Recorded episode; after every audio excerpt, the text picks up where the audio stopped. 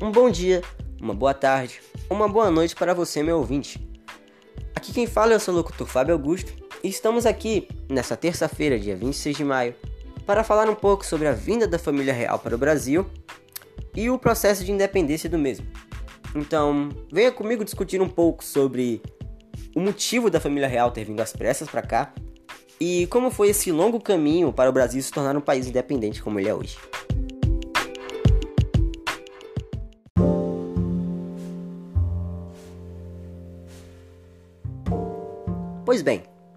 A fuga da família real para o Brasil não foi uma coisa que aconteceu por acaso, como talvez você possa imaginar. Bom, além de Dom João VI ser o primeiro rei na história a pisar em sua colônia, lá em Portugal, alguns grupos políticos defendiam a formação de um império luz-brasileiro, onde o Brasil seria o centro desse império. Porque eles teriam uma maior abundância de recursos naturais, uma mão de obra melhor e uma posição estratégica no mapa. Pois bem, o problema foi que em 1807, com a invasão das tropas napoleônicas, houve uma pressa para a execução desse plano. Como vocês já devem estar carecas de saber, Napoleão se autonomeou imperador da França, depois de uma série de acontecimentos. E junto com seu exército, ele estava praticamente varrendo a Europa. Porém, em 1805, durante a Batalha de Trafalgar, em que ele foi surpreendido e derrotado pelos ingleses, ele propôs como resposta a esse ataque o decreto de bloqueio continental. E o que é isso? Bom, se consiste na proibição do comércio entre a Inglaterra e o resto da Europa, com o objetivo de sufocar economicamente os ingleses. Porém, não foi assim que aconteceu, já que a Inglaterra ela não dependia exclusivamente do mercado europeu mas sim alguns países que dependiam da Inglaterra, que é o caso de Portugal, que se encontrava em um grande dilema. A rainha portuguesa, Dona Maria, estava trancada no alto de uma torre no palácio de Queluz, por ter sido considerada louca e incapaz de governar. O príncipe regente era Dom João VI, que era considerado inseguro e imaturo para o cargo. Bom, mas de pouco tudo isso importa, já que ele teria que tomar a decisão mais difícil do país. Ele tinha cerca de três alternativas. A primeira era aceitar as condições impostas por Napoleão e cancelar todas as suas negociações com a Inglaterra, que é um seu aliado econômico há muito tempo. E ele não queria fazer isso, pois além de ter toda essa história com o país, ele não queria que a Inglaterra fizesse com a capital do país, de Portugal, o mesmo que fez com a capital da Dinamarca, que as tropas britânicas bombardearam durante quatro dias e quatro noites a capital do país, onde cerca de duas mil pessoas morreram. A segunda opção era ele formar um exército de suas forças e se aliar com as tropas britânicas, e assim eles poderiam enfrentar o pequeno grande imperador. Porém, essa decisão foi rapidamente recusada, tanto por Dom João quanto por todos os outros políticos que estavam no local. Eles arregaram muito fácil. E agora temos a terceira opção, que é extremamente difícil de, ter, de ser tomada, que era de furar o bloqueio continental, formar uma aliança com a Inglaterra e fugir para a colônia com a escolta dos ingleses, porém deixando a sua terra natal para os franceses. E foi essa decisão que ele teve de tomar. Em agosto de 1807, uma carta foi entregue a Dom João VI. Ela vinha de Napoleão, que ordenava que ele aderisse ao bloqueio, declarasse guerra à Inglaterra e expulsasse o embaixador inglês que se encontrava em Portugal. Dom João ele deu um miguezinho, passou um caô em Napoleão e disse que concordava com todos os requisitos do tratado. Porém, no dia 1 de novembro, Napoleão ele estava meio desconfiado de toda essa história de Dom João. Então ele decidiu que em dois meses ele iria invadir Portugal. Porém, cinco dias depois, no dia 6 de novembro, uma grande frota britânica apareceu no rio Tejo, em Portugal. Continha consigo cerca de 7 mil homens, que tinham duas ordens. A primeira era escoltar a família real portuguesa para sua colônia nas Américas. E a segunda era bombardear Lisboa, caso Dom João estivesse mentindo. Pois bem, essa foi a fuga da família real para o Brasil. Agora vamos falar um pouco sobre a chegada deles. A família real, ela desembarcou no Brasil em janeiro de 1808. Vieram com eles o rei, a rainha, a família, nobres, juízes, funcionários públicos, padres, militares, enfim. Cerca de 8 a 15 mil pessoas atracaram no Brasil. Essas pessoas trouxeram consigo arquivos deslocados da, de Portugal para a colônia. Que foram bibliotecas, bancos entre outras coisas. E assim, o Brasil deixou de ser apenas uma colônia e começou a se vestir como uma metrópole.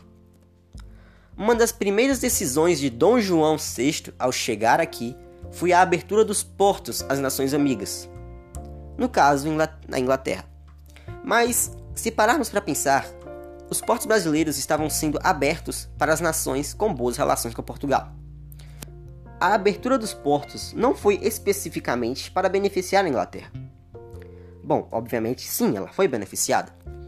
Porém, outros países também foram beneficiados, assim como a elite brasileira que se dedicava à exportação também foi beneficiada. Ou seja, o comércio português que antes se localizava nos portos de Portugal, agora estava no Brasil.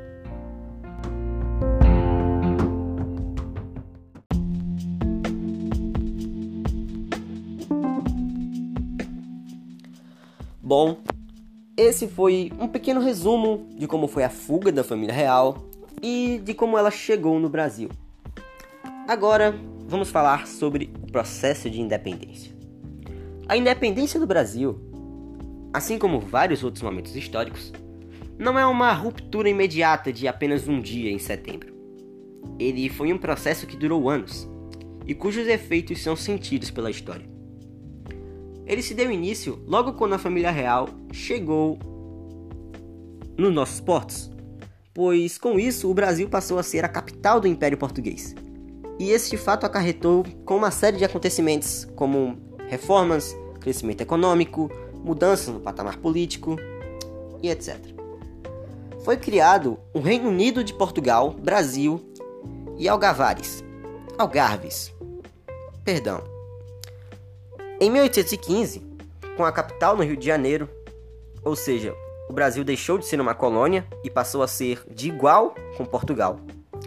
Alguns anos depois, instaurou-se uma revolução liberal no, do Porto, a Revolução Liberal do Porto, onde a Europa, pacificada com a guerra napoleônicas, depois das guerras napoleônicas, os portugueses exigiam o retorno da família real a Lisboa e o fim do absolutismo.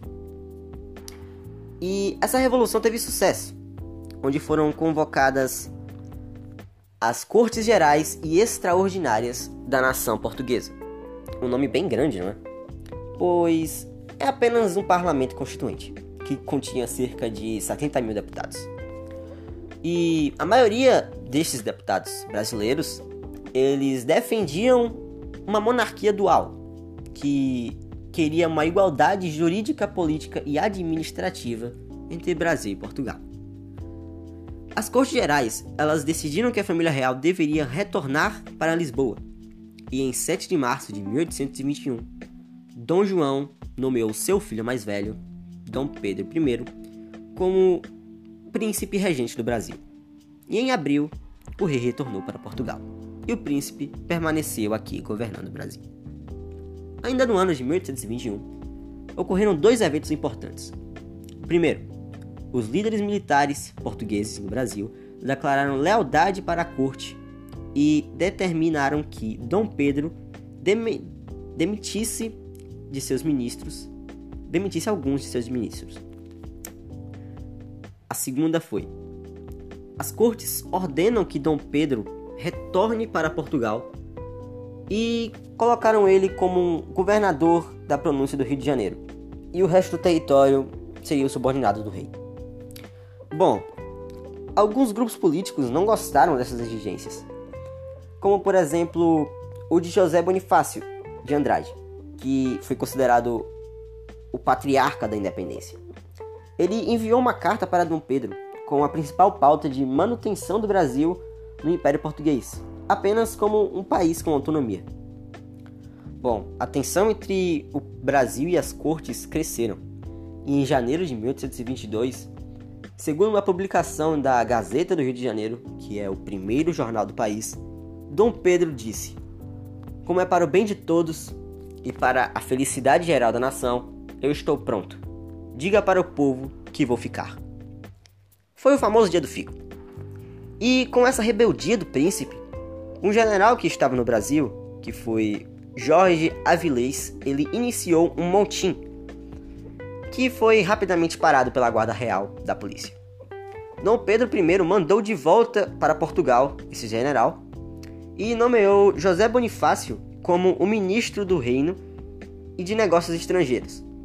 E em 3 de junho de 1822, ele decretou o chamado para uma constituinte, ao ser avisado que as cortes queriam novamente tirar a autoridade brasileira. Dom Pedro I, então, na província de São Paulo, no dia 7 de setembro do mesmo ano, ele deu o famoso grito da independência, que no caso foi independência ou morte. Porém, essa separação só ocorreu no dia 1 de dezembro de 1822. Entretanto, depois de alguns outros acontecimentos, somente em 29 de agosto de 1825, Portugal aceitou a independência brasileira, que teve que pagar uma indenização para Portugal.